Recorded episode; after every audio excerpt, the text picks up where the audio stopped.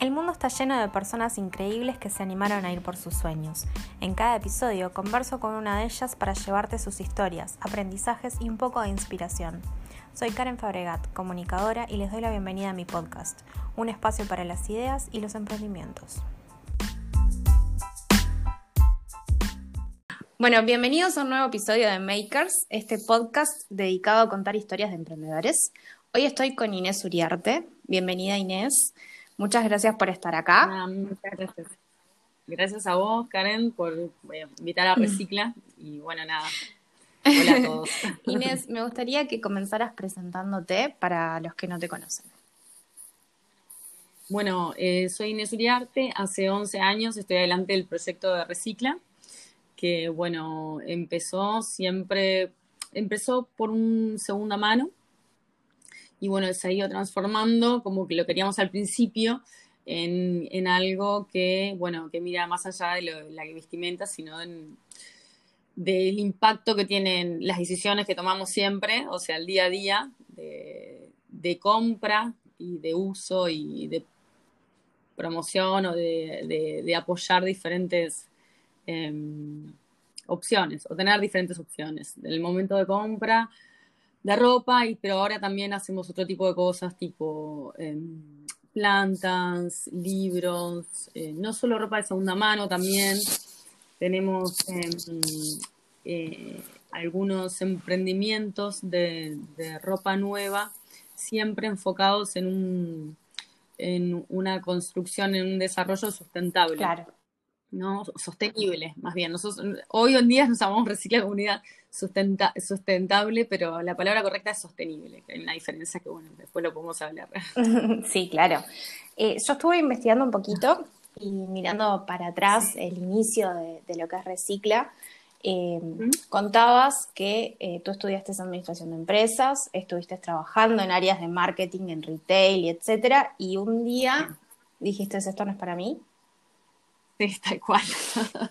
un día me saturé y desaparecí, desaparecí del mapa de las grandes empresas, ahí estaba trabajando en Nike, eh, era encargada de toda la parte de indumentaria para Uruguay y para Paraguay, era nada que ver con lo que, o sea, no, no estaba, no estaba enganchada, no, hice un, trabajé un año ahí y ya al final me fui, quería buscar otras cosas, ¿no? Algo que tuviera que tuviera más impacto, que lo que pudieras hacer tuviera un significado, ¿no? Más que en ese momento comprar, vender solamente los números, ¿no? Y productos que venían de, Asia, iguales, con la misma, el mismo diseño para todo el mundo, eh, provenientes de fábricas que, bueno, Nike hoy en día creo que es una empresa que tiene cierta responsabilidad, ¿no? Hoy todas las grandes empresas, por suerte, están, empezando a tener más responsabilidad. ¿no?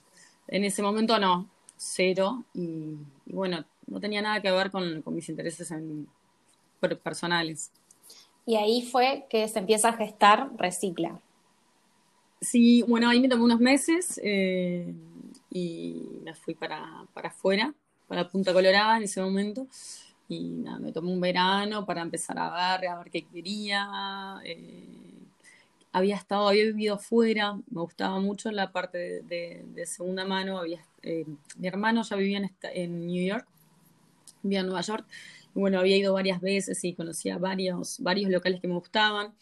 Eh, había estado un año viviendo en Nueva Zelanda y después también un año en Europa y en todos los lugares había visto mucho la parte de segunda mano. En Nueva Zelanda todavía también había visto algunas marcas de, de diseño sostenible y aparte, ponerle en Nueva Zelanda, lo que te desarrolla mucho es el, la conciencia ambiental. Claro. no generas basura, por lo, menos en la casa donde yo estaba no, se generaba basura. Era todo compostable o todo eh, reciclable. Y íbamos los fines de semana, que eran una familia, Simpers, se llamaban, se llaman, todavía estoy en contacto con ellos. Tenía mis tres hijos, sisters, sí, era, estaba bastante bueno. Aparte no tengo hermanas acá y allá éramos cuatro nenas. Estuvo muy bueno. bueno, todos los fines de semana íbamos con la basura a clasificarla, que ya la habías clasificado en la casa, a, bueno, bajarla a, los, donde correspondía, ¿no? Si, eran latas, si eran plásticos, si eran vidrios. Todo se reciclaba, Estaba, estaba muy bueno. Y bueno, ahí me dio toda una visión de, de, la basura que generábamos, de la responsabilidad que teníamos, ¿no? Pero bueno, es un tema también de, de, dónde estás en el momento que estás. A mí eso me nutre pila. Sí. Bueno, y después vine acá, nada que ver, totalmente diferente. Eh, no, es difícil, o hasta hoy en día es difícil clasificar. Sí, es verdad. Porque, bueno, nosotros clasificamos acá en casa, pero es complejo, después estoy con las basuras ahí en, el auto para esperar dando paso, viste, por el, por el supermercado, que yo dejo en el supermercado. Pero bueno, es necesario y, bueno, y lo hacemos. Y en ese momento, eh, venías con, la mente de, haber vivido otras realidades, de decir, ok, la administración, esto, esto que estoy haciendo laboralmente no es para mí, se suma esa experiencia que tuviste en Nueva Zelanda, eh, las visitas a tu hermano en Estados Unidos, y ahí se va gestando Recicla como proyecto y eh, nace como un second hand que en Uruguay era de los primeros, ¿no? Sí, fue de los primeros. Había unos ya que, existían, creo que estaba Juan Pérez, bueno, era mío de niños. Estaba Ciclotimia, que era de una chica que yo conocía y que me dio una mano, bueno, me, dio unos piques para, para empezar. Titi de yo, que le mando un beso, se escucha. y, y, bueno, y ahí largué. Pero sí fuimos de los primeros. Fuimos el primero, bueno, había otro más chiquito, Jazmín, que no queda tan cerca de ahí de, la facultad, pero sí medio por el centro, que también estaba, yo no sabía en ese momento, pero después me enteré que estaba. Y, bueno, ahí fuimos los primeros en, frente de la facultad, queríamos gente joven, gente que pensábamos que podía estar más alineado con lo que es el second hand, aunque hoy, hoy, hoy en día, y más ahora después de esta última crisis, el público es súper diverso, desde una señora más pituca que nunca hubieras pensado que entraba al local, que entra, capaz que entran para vender y después terminan vendiendo y comprando. Y sí, por supuesto, este público que apuntamos desde el inicio, eh, los jóvenes que obviamente siempre están más dispuestos a probar y bueno, y tienen otros intereses que mm, más amplios, creo, ¿no? Que a medida después que cuanto más grande sos, más te, pues, te quedas siempre en, lo que, en lo que te fuiste desarrollando. En cambio, los jóvenes están como más abiertos a ideas, a ideas nuevas. Y bueno, y refuncionó. Hace 11 años ya, más de 11 años que estamos ahí. Nos mudamos un poquito a media cuadra, pero bueno, hace mucho que estamos con ese local. Y bueno, después abrimos eh, los otros dos depósitos y después el de escocería, que es más hacia el lado de Punta Carretas. Y ahí vino una amiga mía se llama Virginia Pitaluga y que, nos asociamos para ese local y que la verdad que, mm, me trajo como mucha fuerza y estuvo buenísimo su, su, input. Bueno, ella estaba también en New York viviendo. Eh, es, ella estudió jardinería en el jardín botánico, estudió en el jardín botánico de acá de Montevideo, después se fue para allá y estaba trabajando con plantas. Y le puso el toque verde, que para mí es alucinante. Y, y bueno, ella cuando se mudó acá no encontraba muchos de, pequeños objetos del uso diario, ¿no? Que eran también con, que, tenían que ver con un estilo de vida eh, sostenible. Y bueno, y no los tenía acá y decidimos empezar a conseguirlos o con proveedores de acá, bueno, alguna cosa que, que hemos traído afuera, pero la mayoría de acá. De, sustitutos del plástico, como cepillos de dientes de bambú, pajitas de dientes de bambú, bueno, toda la parte de protección de área femenina, que para nosotros es importantísimo, copas menstruales, eh, protectores. Eh, después, ahora estamos empezando con unas, con unas cremas también, hechas acá por, por productores. Eh, en este caso vamos a estar con, con unos de unas chicas de Punta del Este, que hacen toda una línea para el cuidado de la piel natural, orgánica. Y bueno, ¿qué más? Bueno, toda la parte de las plantas que lo maneja Vicky, lo hace de manera excelente. Y ahí ya empezamos también a hacer una parte de, decoración para la casa. Eh, con dos artesanos de Canelones y, de, de, San José, que trabajan productos locales eh, artesanalmente. Y, y, bueno, con eso hicimos unas lámparas a ratán, unas em, macetas, todo empezó por lo de las plantas, por la parte de las macetas, que queríamos algo natural, no, no lo típico importado. Y ahora tenemos es, em, hechas acá. las de ratán y aparte tenemos unas de barro, también de barro, pero hechas acá en Uruguay por mano de obra local. Que está, es la idea que, queremos, ¿no? Tener cosas hechas acá. Eh, está buenísimo, es súper enriquecedor tanto para la industria como para el cliente que va y puede encontrar en un solo lugar un montón de cosas que van acorde a su estilo de vida. Sí, eh, Ha tenido una evolución tremenda lo que es eh, Recicla, porque comenzó con un local chiquito enfrente a la facultad, aunque ya desde, desde el inicio ya tenían como esa fuerza de cambio, porque fueron de los primeros en poner las bolsas eh, reutilizables, no usaban bolsas de nylon. Sí, en un, en un momento, o sea, le hicimos la, guerra a las bolsas hace años nosotros, y fue durísimo, y bueno, nada, yo estaba convencida, era tipo, yo creo que las empresas tienen eh, una responsabilidad que es educar, digo si te interesa, ¿no? Capaz que no, pero creo que, que, está bueno cuando tenés ideas en las que crees, educar al, al, consumidor en lo que vos eh, pensás firmemente y batallando ahí en el mostrador cuando le das la ropa en la mano y te piden algo donde llevarla. Al principio en un momento dábamos, después dijimos, no, no podemos estar haciendo esto y cortamos, no dábamos nada y bueno, ahí fue bueno. Claro, personas que es, que como te decía que hablamos hoy cuando había estado en Nueva Zelanda, esos lugares, bueno, tuviste oportunidades de ver algo y que te enriquecieron para cierto lado. Si otras personas no, no, lo vivieron, obviamente no lo, no lo esperan y les sorprende. Y cuando quieren que les soluciones un tema, que es llevarse la ropa, eh, y no se lo solucionas por unas ideas tuyas locas que vienen de otro lado, eh, bueno, se enojaban un poco. Hoy en día, por suerte, cuando, cuando... Decime. No, no, que, a ver, vamos a posicionarnos un poco hace 11 años atrás, ¿no? Hoy en día ya es como súper normal andar con una tote bag para todos lados, una bolsa, pero hace 11 años, o sea, ya era como, no difícil, pero ya era como cruzar una barrera, entrar a un second hand como primera opción, digamos, ¿no? Porque eh, a ver, corregime si me equivoco, pero yo de chica, crisis de los 2000, me acuerdo que el second hand era como la opción de, crisis económica. Hoy en día, por suerte, eso ya no corre más, pero claro, hace 10 años atrás ya era todo un cambio y un, desafío. Y que encima la persona les diga, no, eh, no tengo bolsa de nylon, era como más todavía.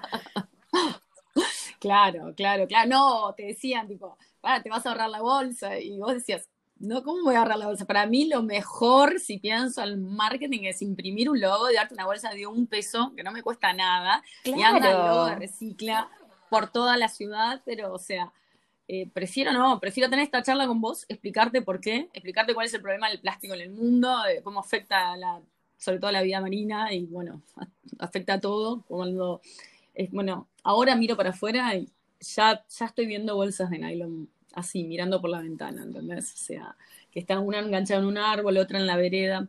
Pero bueno, cuando, hasta que no tenés esa charla, y que ese es el momento de intercambio con el consumidor que vos tenés que aprovechar para, para explicarle tu punto de vista. Bueno, al final, y no ofrecer también sabíamos que estábamos generando un problema, porque sí ibas y, se compraban buenísimo, preferían usados, se compraban tres zapatos, eh, no sé qué, bueno, ¿cómo se llevaban eso si no tenían su bolsa? Entonces ahí empezamos con el sistema que tenemos ahora que es de bolsas retornables. Tenemos unas, ah, unas bolsas, eh, las cobrábamos, las cobramos, después las devolves en cualquier lugar y te vuelven el dinero. Las cobramos en el al precio de costo nuestro, o sea, no les ganamos y queremos que las devuelvan porque tampoco queremos seguir mandando a hacer más bolsas, ¿no? Y aparte también la bolsa reutilizable, esta que estamos haciendo, que es de TNT, que es plástico reciclado, pero es plástico al final, tampoco nos convencía del todo. Em, solucionábamos el tema, la gente se la llevaba, pero sí se, seguían, siguen comprando, que yo ya creo que no es necesario, porque personalmente yo ya tengo 10 bolsas que he comprado reutilizables, pero están, pasando a ser lo mismo que las bolsas de nylon. Ya tenés demasiadas, en muchas tiendas te los regalan, como que está perdiendo y empiezas a acumular de nuevo. Sí, exacto. Bueno, esta semana cambiamos y empezamos, ya no tenemos más de TNT y tenemos de lienzo. Sale más caras, vamos a ver qué hablar de vuelta con la gente explicando por qué cambiamos de la de TNT a estas. Pero bueno, nada, eh, creemos que al ser un poco más caras, eh, creo que van a costar 75 pesos o algo. eh, es el precio de costo. Un poquito más le pusimos porque cuando las pagan por débito, para no perder por lo menos, ¿no? Porque lamentablemente nos encantaría regalarlas, capaz, pero bueno, ahí también llenaríamos de bolsas. En realidad, tienen que ser, tenemos que cobrar, eso es clave, para que las devuelvan.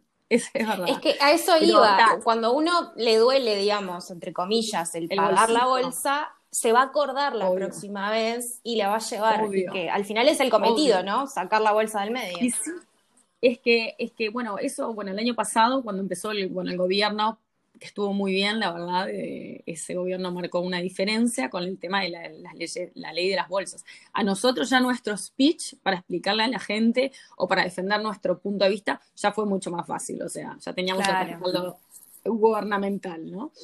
Pero, pero bueno, nada, ahora cambiamos para, para las bolsas de lienzo que las entregan esta semana y que bueno, va a doler un poco más, vamos a tener que defender más nuestro, nuestro, lugar, pero bueno, por lo menos ya no tenemos las de, las de lienzo y creo que al ser más caras, la producción, eh, no sé si la vamos a tener que repetir, esperemos que no, y, o esperemos que se, se espacie más en el tiempo, ¿no?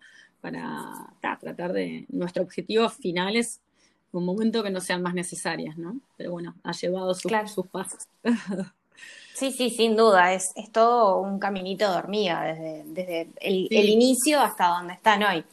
Hablando un poco de, esto que has viajado y has visto otros lugares, eh, ¿cómo ves desde Recicla la evolución que ha tenido en Uruguay el tema del second hand?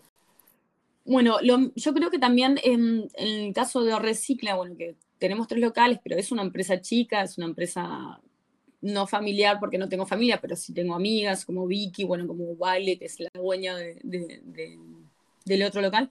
Eh, son, son procesos muy personales también, ¿no? Como te decía, o sea, viene una persona nueva y como lo hizo Vicky y puso todo su input, ¿no? Y lo he vivido muy naturalmente porque fueron opciones personales, cosas que creía que, eran necesarias y, o que iban con nuestros estilos de vida, ¿viste? Entonces, em, es como, como muestra en parte también el, los desarrollos de, nuestra, de nuestras vidas de los últimos 10 años, más o menos ahí ves por dónde hemos, por dónde hemos ido. A nivel, a nivel em, sociedad, eh, eh, el uruguayo está como más abierto ahora ¿no?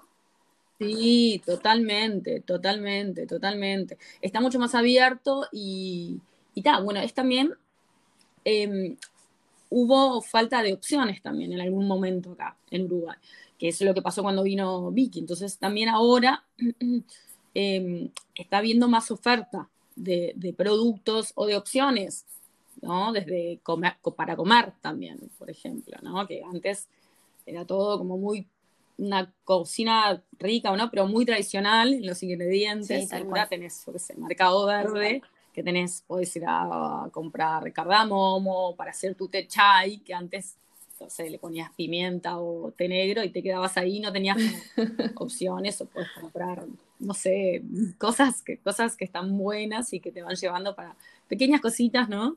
Que puedes consumir o puedes optar que te van llevando para un estilo de vida más sostenible. Todo, bueno, toda la parte de las bicicletas, ¿no? Yo soy de andar mucho en bici, toda la vida lo hice, que es por lejos el mejor eh, sistema de transporte. Hoy me cuesta mucho porque tengo una nena y tengo un perro eh, y, también hago transporte de, ropa y cosas, y ahí me cuesta, pero ponele estos días, mañana me voy en bici al trabajo desde Punta Gorda. Wow. Eh, y ahora tenés bicisendas. Sí, sí, me encanta. Y tenés bicisendas, eso también, eso es un apoyo del gobierno, que, bueno, de la intendencia en ese caso, que, está bueno que, vean esas necesidades. Y que creo hasta que se, adelantó, va, no sé si van de la mano, pero creo que el uso de la bici está siendo mucho mayor ahora em, que están las bicisendas. Ahora creo que se va a terminar en Avenida Italia un paso ahí que, está, que va a estar muy bueno también. Los caminos están están muy buenos. Cuesta, porque Montevideo es una ciudad, si te vas de la Rambla, tiene muchas subidas y bajadas. Hay otros lugares del mundo que son chatitos, en Holanda, todo el mundo anda en bici. Sí, es verdad. Tenés una subida, acá cuesta más. Acá cuesta más y, y ta, ¿viste? Podés llegar un poquito sudada, ¿viste? Cuando te vas hasta allá, tenés que llevar un cambio de ropa, ¿entendés? Bueno, pero ya de paso haces ejercicio, o sea, ya, cuenta como ejercicio. Haces ejercicio, optimizas el tiempo, no tenés que ir al club, estuviste 40 minutos ya andando en bici, ¿viste? Sí, sí, tal Pero cual. Bueno, está buenísimo. Hay una, cantidad de, hay una cantidad de cosas, de cambios que estamos viviendo y está de más que estemos en este momento. Por lo menos estoy muy contenta. Sí, sí, sin duda. Yo la verdad es que también hace, hace un par de años ya que me topé con, con toda este, esta realidad de lo que es el fast fashion y, la, industria de la moda y, en cuanto a contaminación, ¿no? Yo la verdad es que no tenía ni idea, me topé con, con Maca Algorta haciendo, eh, trabajando juntas y ella fue la que me abrió los ojos y bueno, a raíz de ahí empecé a, a ver eh, otros sistemas de consumo, eh, a valorar más la ropa, ¿no? Porque era de las que compraba por temporada, me enloquecían los sales y después terminaba no usando nada, porque era la realidad. Uno va al shopping, se entusiasma comprando, termina sin usar nada y, y no, es sano, no, está bueno. Lo compras, no, no, no, no, no es sano y es como también esa eh, necesidad de, cambiar y de tener algo nuevo. Yo creo como que se ve que las personas creo que naturalmente tenemos instintivamente como querer más, no sé qué hay ahí, pero hay algo que si no sos consciente de, que está y lo, y lo contenés, las marcas, el consumismo, el fast fashion, puede agarrar por ese lado y bueno, y la necesidad de consumo, nosotros lo vemos hasta en, la, segunda mano, ¿viste? También hay gente que siempre quiere comprar, ¿viste? Cuando vendes segunda mano, sabes que el impacto es menor, no es mucho menor, pero te hablo de eso del el instinto de consumir, ¿viste? Que, claro. no debería, no debería ser así, habría que pensar las compras hasta hasta de segunda mano, ¿viste? No que no le quiera vender. Sí, no, es que sin duda, porque por más de que vos compres segunda mano, que sabes que el impacto es menor, después te termina pasando lo mismo. En vez de comprarte, eh, no sé, cuatro o cinco prendas que sean parte de vos, que realmente las uses, terminas comprando un montón más que volvemos a lo mismo. No las usas, terminan acumulándose en el ropero y etcétera. Yo soy fanática de la moda. Eh, para mí la, indumentaria es una forma de comunicación más. O sea, según cómo si estás con la yoguineta en casa, ¿entendés? O si te arreglas más, ¿no? Para una reunión o lo que sea. Siempre estás dando un mensaje, ¿no? O si estás soltera y estás más sexy, después estás más sobria, si estás de trabajo.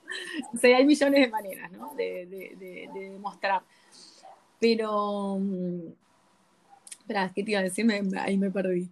Em, bueno, eh, que, es súper importante en, eso, que es una, es una fórmula de comunicación, pero bueno, que tenés, no hay que obsesionarse, ¿no? O sea, yo te digo, soy fanática y tengo piezas que ya no, para mí no son prendas, son piezas, una pieza de los 90, una de los 80, pero lo que me di cuenta es que está eh, vos tenés una oportunidad, cierta oportunidad de uso para la ropa, vos no necesitas más de tantos pantalones, no tenés lugar para más de tantos. Entonces tenés que decir, no, eh, este es el espacio que tengo, estas son las cosas que yo necesito, y ponele, yo me tiento mucho de cambiar también porque estoy en recicla y viene, no sé, algo, cosas diferentes, artesanal, bueno, o algo que me gusta. Pero ahora, hoy, hoy en día solamente me agarró algo nuevo nuevo, porque en realidad es usado, pero algo nuevo para mi placar, sí saco algo de acá y lo, y lo, y lo vendo. Entonces es... Esa es una buena estrategia. Es, es la estrategia, o sea, porque no, no lo vas a usar si, si tenés más de determinada cantidad. Entonces eh, no tiene sentido. Y bueno, y otra cosa que es muy divertida es en Recicla, que cuando vendés y todo, cómo ves que rota y pasa de manos ciertas prendas, ¿no? Y ¿Ah, es muy divertido. Sí, claro, es algo que te lo compraste, no sé, hace seis años, algo que te gustó, bueno, tuviste un tiempo y lo dejaste ir, y después la, chica que lo, que lo, que, lo, compró lo vuelve a traer y se lo lleva a alguien más y lo vuelve a traer y, y nada, eh, me gusta mucho eso, ¿no?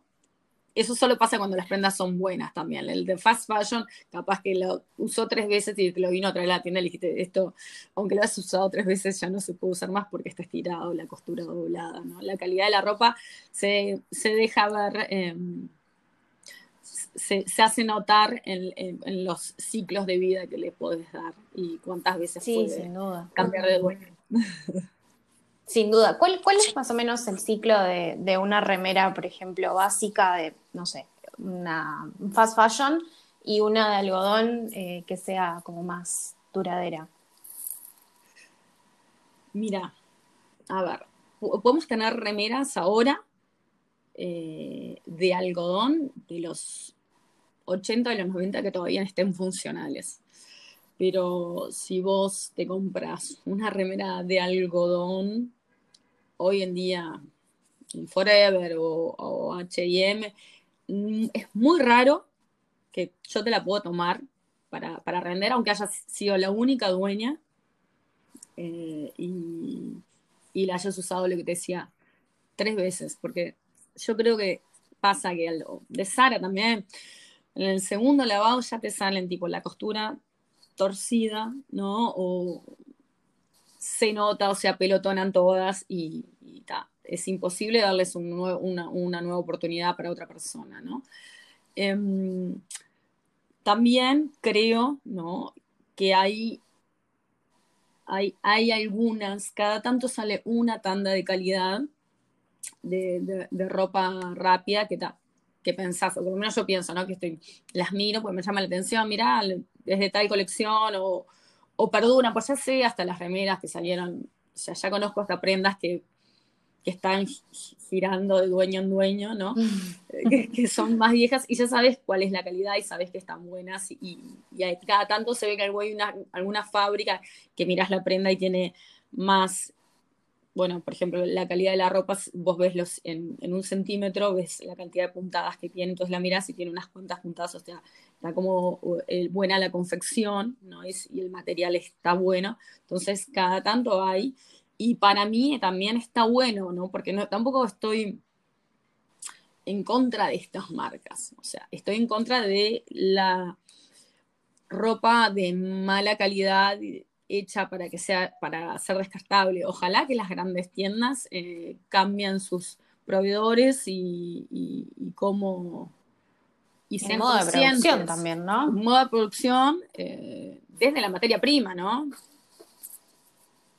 Y, y, puedan producir cosas que estén, que estén buenas y que duran, ¿no? Que no sean descartables teniendo en cuenta también la parte social, ¿no? Porque la parte social es, es, bravísima, también se está mejorando, ah, pero, pero cómo producen, quién, quién, bueno, lo de Fashion Revolution, o sea, quién, quién hizo mi ropa, quién hizo tu ropa, a veces es, es, es durísimo, ¿no? Y bueno, antes de trabajar es, muy Duro, sí. sí. antes de trabajar en Nike trabajé en, en trading, que básicamente comprabas, copiabas, hacían algo, alguna modificación y vendías.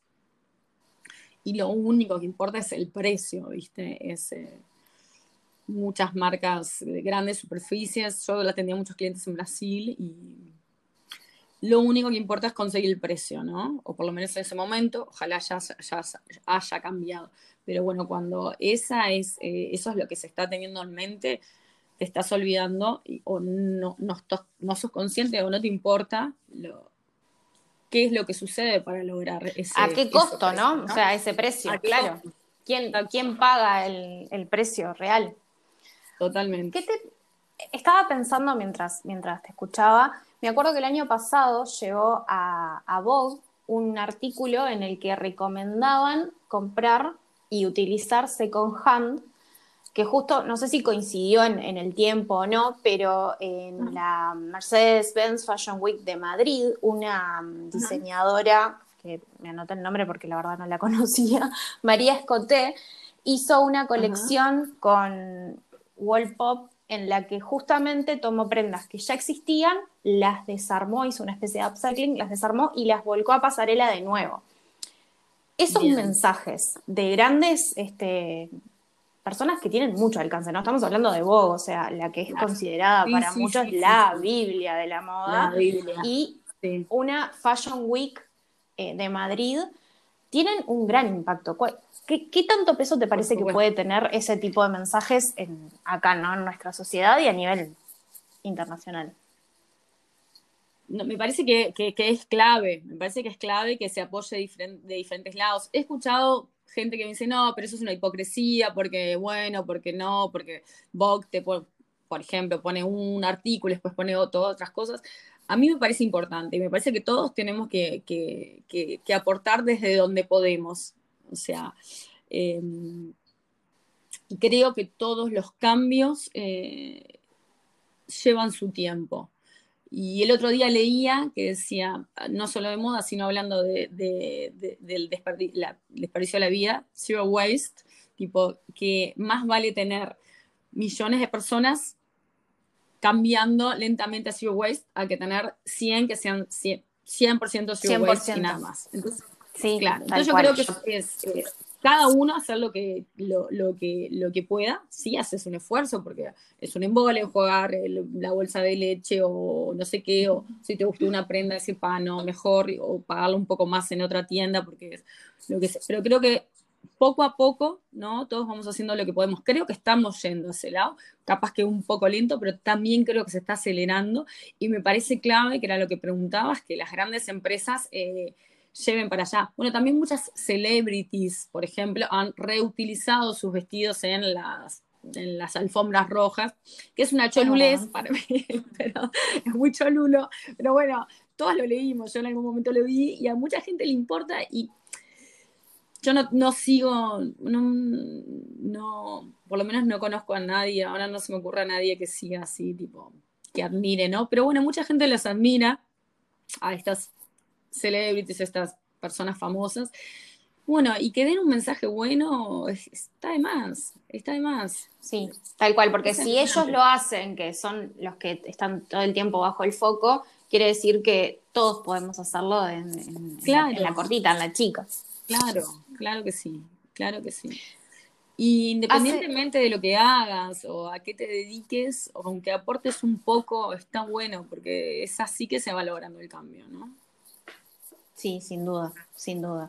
Volviendo un poco a, tu historia con, Recicla, ¿cuál fue el mayor desafío que enfrentaste a la hora de, emprender? Bueno, a la hora de, emprender, los primeros pasos, eh, eh, fue muy difícil eh, asumir que, que, que, donde estabas parada, que en ese momento era Nike, trabajaba para Nike Estados Unidos, o sea, no trabajaban para un Nike Shop acá, era una empresa internacional que podías viajar, eh, tenía millones de dólares a cargo, o sea, era como... y era como, pa, la empresa que más factura en Uruguay de indumentaria, y una de las que más factura en el mundo, entonces estaba tipo, me gusta la moda, me gusta, estudiar empresas, estoy acá, estoy donde tengo que estar, ¿no? Pero atrás hay algo que te decía, no, no estás ni ahí donde quieres estar. Entonces, enfrentar eso es, difícil y, hablarlo, ¿no? Por supuesto que, mis padres querían lo seguro para mí, bueno, la persona con quien salía en ese momento, eh, mis amigas, todo el mundo tipo dice, estás loca, ¿cómo vas a dejar este sueldo, un buen sueldo económico, ¿no? Que acá es muy importante tal sueldo, más los premios, más no sé qué, para abrir un local de segunda mano. Eso fue muy difícil, o sea, eh, tomar yo la decisión, no convencí a nadie, pues no tuve que convencer, fue con el tiempo que se convencieron. hoy en día, por ejemplo, hoy en día Nike ya no tiene ni siquiera sucursal en Uruguay, yo me hubiera quedado sin trabajo porque están como más centralizados, ¿no? Entonces, hasta por lo económico también fue, fue mejor eh, apoyar y hacer un negocio local. Después fue muy difícil materializarlo. Cuando, bueno, sí hablé con, con, Titi, con Titi Beyo de ciclotimia, ella ya lo tenía y me dijo que funcionaba. Entonces ahí tenés cierta seguridad. Bueno, pero desde ahí a buscar el local y ver qué le querés, qué, cómo querés hacerlo, ¿no? Y quería darle como algo propio, ¿no? Que bueno, ahí fue lo de Recicla, mi interés por el, medio ambiente, ah, eh, que en ese momento era, eh, no, era como hoy, ¿no? no era tanto como hoy, ya no vivía en Nueva Zelanda, acá apenas se separaba la basura, sí andaba en bici en ese momento, pero nada, era como, no sabía hasta dónde iba a llegar, ¿no? Hoy, hoy la verdad que corrimos, recorrimos unos cuantos años y estamos eh, mucho más eh, especializados en, la parte de sostenibilidad. Pero bueno, en ese momento era por, desde todo, desde elegir el nombre, de, bueno, local, colores, o sea, me acuerdo que tipo, que, no sé, detalles, tipo mirar revistas de moda y decir, bueno, quiero esto, quiero esto, y ir armándolo en tu cabeza, pero, pero es difícil materializar las ideas. Pero bueno, hay que hacerlo, hay que hacerlo y es tipo, paso a paso. O sea, yo me acuerdo cuando dije, este es el aparatito de música y tengo el iPod en ese momento, el iPod con este parlante y tengo estas sillas, estas tacitas y este mostrador y quiero una columna de flores porque me gusta la parte natural, entonces quiero una columna de flores y luego era todo recortes de revistita pegados, un trabajito de, de, hormiga, porque en ese hoy capaz que tenés más personas que te ayudan en la parte de diseño, en aquel momento era todo, todo haciéndolo yo Sí, pero, ta, pero fue alucinante y ya después de hacer eso, em, todo ha sido un poco más fácil porque tenés la seguridad y cuando abrís otro local o algo decís, está, yo esto lo sé, pero siempre tenés cierto miedo cuando viene cierto riesgo en el inconsciente, ¿no? Después ves los números y ves y analizás por qué este lugar y por qué y esta socia y ay te perdí. Y ta pero siempre es eh, siempre hay que tomar un riesgo no siempre vas a tener un miedito ahí que tenés que que tenés que superarlo no pero creo que eso es parte de todo que a todos los emprendedores nos pasa. La receta básica la tenés pero nosotros siempre estamos buscando cosas cosas nuevas, como decíamos, cuál es el camino, el camino es el personal y vos siempre estás evolucionando y viendo cosas en tu vida y cosas intereses y nosotros siempre que hacemos un nuevo, nuevo local tratamos de, de, ponerlo en el, local, ese cambio o esas nuevas ideas o gustos o preferencias que tenés, ¿no? Ahora estamos analizando justo un, nuevo, algo para hacer algo nuevo y bueno, está, tiene, tiene muchos desafíos, tiene muchos desafíos. Sin duda, cada, cada emprendimiento es un desafío nuevo, es, es como, como un bebé. Sí, sí, sí, sí, sí. Y sí, y son muchas responsabilidades también, ¿no? Sí, em, claro. Son muchas responsabilidades, o sea, gente que trabaja contigo. Em, y cómo querés. Em, tenés más libertad, ¿no? Que cuando, sos, cuando trabajas para otra empresa, eh, te adaptás a la empresa, ¿no?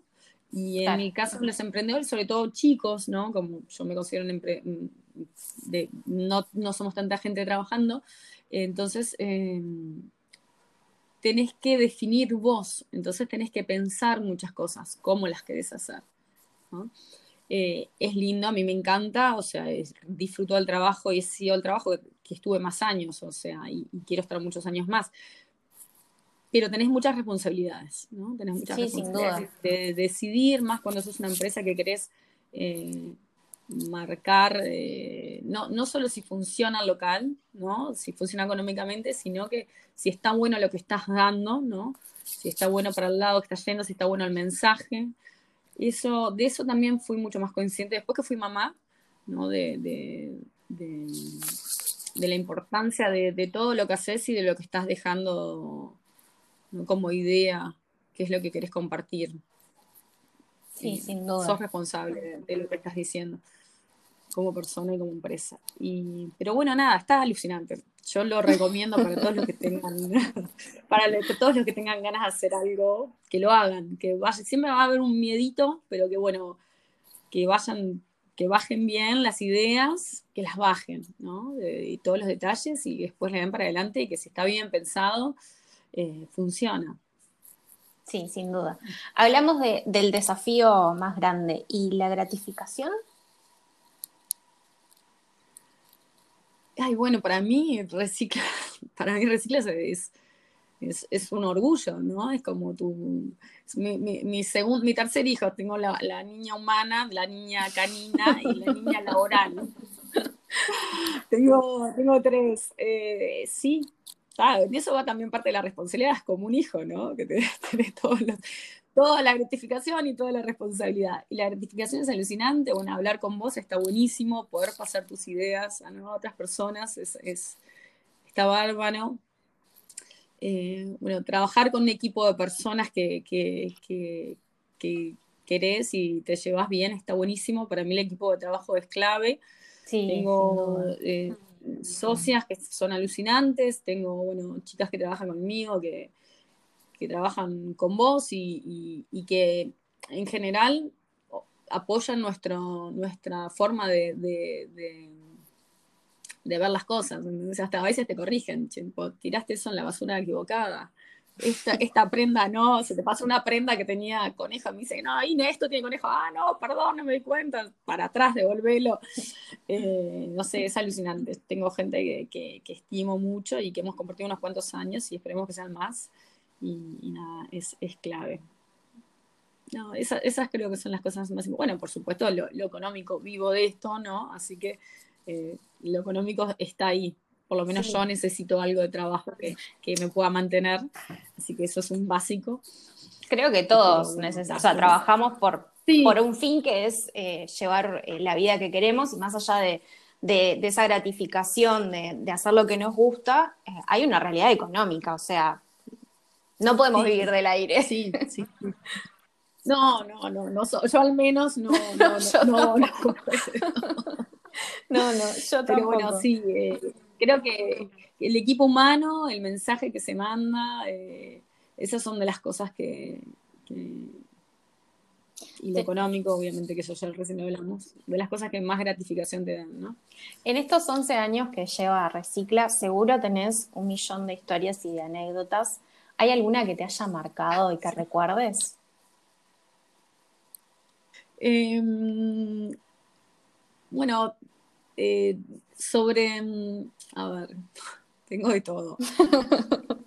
Em, no, bueno, eh, ¿sabes qué, te, qué, recordás mucho? Cuando las cosas no funcionan como, no quiero ser negativa, ¿no? Pero el aprendizaje que te da cuando las cosas no te salen como querés es te queda marcado a fuego, ¿no? Y, y Recicla hoy está muy bien, pero ha tenido sus partes que no han funcionado. Em, por ejemplo, el local que abrimos en Ciudad Vieja, nunca, nunca nos dieron pérdidas, ninguno de los locales, pero eh, el trabajo que le metías tampoco, ¿no? Eh, justificaban lo que estabas sacando. de esto sí estoy hablando económicamente, así que ahí te das cuenta que es importante, porque los fracasos en realidad han sido eh, económicos. Y después, em, el trabajo, un local en Punta del Este que también que, que, no nos funcionó, y ahí aprendes muchísimo sobre dónde tiene que estar el punto de venta, qué tipo de, de, persona tiene que estar atrás del local, o sea, el que tiene que tener las ganas de trabajar, o sea, el tipo de socio que tenés que buscar el momento de esa persona, entendés que estén alineados los intereses, ¿no? Las charlas previas, lo que tenés que hablar, el detalle que tenés que bajar, pues, pues quedan cosas en el aire y no llegas a lograr un, no, no, logras un entendimiento. Em, creo que, que, los dos locales que no funcionaron tanto fueron los que más me hicieron aprender para, para, para que después eh, sí seguir en locales que sí fueron exitosos. Y, bueno, después tengo millones de anécdotas con clientes, con de todo, de, bueno, de prendas que han vuelto, que se las llevó otra persona, que, bueno, de, de, de, eso, pero sobre la parte de negocios, digamos, de, para apuntar a el éxito y la sostenibilidad económica a lo largo del tiempo de la empresa, han sido eso, los, los errores. Que también ahí tenés suerte, ¿no? Porque cómo el primer negocio funcionó, bueno, está, ahí funcionó. Capaz que después eh, em, los otros no funcionaron tanto. Igual estaban bien, igual estaban bien, pero ya cuando apostás a más, ¿no? Cuando tipo tenés, o sea, nuestro primer local anda, muy bien, que es el de la facultad, entonces ya cuando tenés ese, esa vara, si andan por abajo, necesitas siempre eh, ir creciendo, ¿no? Que las nuevas ideas funcionen mejor.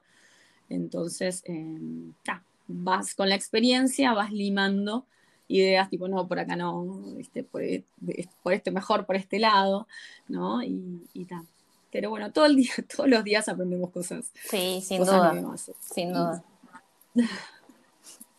Inés, yo la verdad es que seguiría hablando contigo horas porque me encanta el tema, me, parece súper enriquecedora tu experiencia, tu, franqueza, tu energía a la hora de hablar de tanto de recicla como de la vida que llevas, ¿no? Porque esta, esta filosofía que, pusiste en recicla la, tenés en todo tu, tu, día a día. Comentaste que reciclás, que vas en bici a todos lados.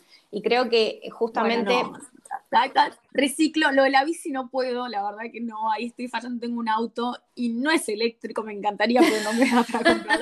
Pero hoy trato de ir en bici cuando estoy sola, pero en general estoy con mi hija y con, y con mi con mi perra y con bolsas de trabajo, entonces, pero bueno. Bueno, pero cuando, se puede, es, que vamos a eso, era lo que hablamos hace un ratito, más vale hacer todo lo que podamos a, no hacer nada o...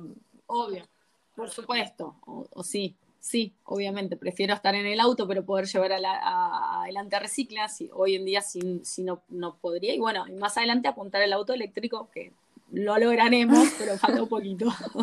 sí, sin duda. Creo que también parte. Un placer estar, estar con vos. También, gracias por la invitación.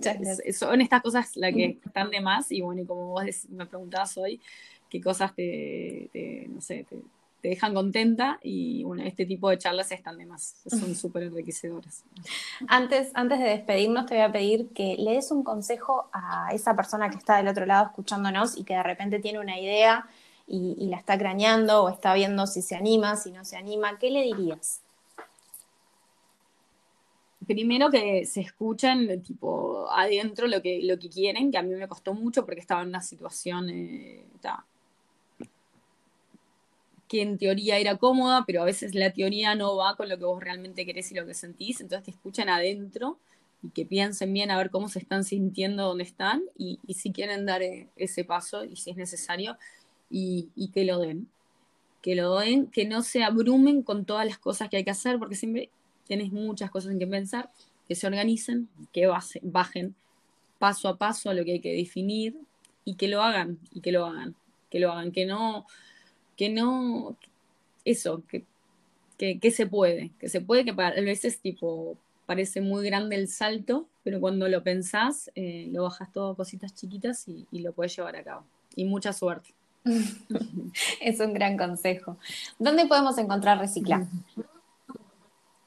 Bueno, hoy en día tenemos tres puntos de venta. Estamos en Positos, en Benito Blanco y Pereira. Estamos en la tienda Concepto, que es en Francisco Aguilar y Escocería. Y después estamos en la tienda original de enfrente de la facultad de Eduardo Sabido y Guayabos. Son tres esquinas, las van a ver apenas. Sí, se ven clarito. y eh, las redes eh, están en Instagram. Ah, recicla.ui. Eh, y después el Facebook que es Comunidad Recicla. Creo lo habíamos cambiado hace poco, pero creo que sí. Comunidad Recicla. Buenísimo. Ahora sí, Inés, te mando un beso virtual enorme. Muchas gracias por estar acá. Bueno, un fuerte abrazo. Gracias a ti. Y bueno, nos estaremos viendo. Y, bueno, quiero que me mandes, ahora te lo pido, pero quiero el, la nota de Vogue y algo más que estuviste ahí. Sí, sí, sí. te mando enseguida. Dale. Dale, te mando un abrazo. Gracias por la oportunidad de compartir. Gracias a vos.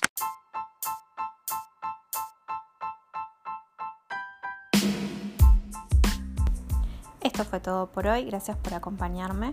Si te gustó este episodio, puedes hacerme llegar tus comentarios aquí abajo, rankear o suscribirte a mi podcast o encontrarme en Instagram como Confesiones de una Millennial. Nos volvemos a encontrar en 15 días.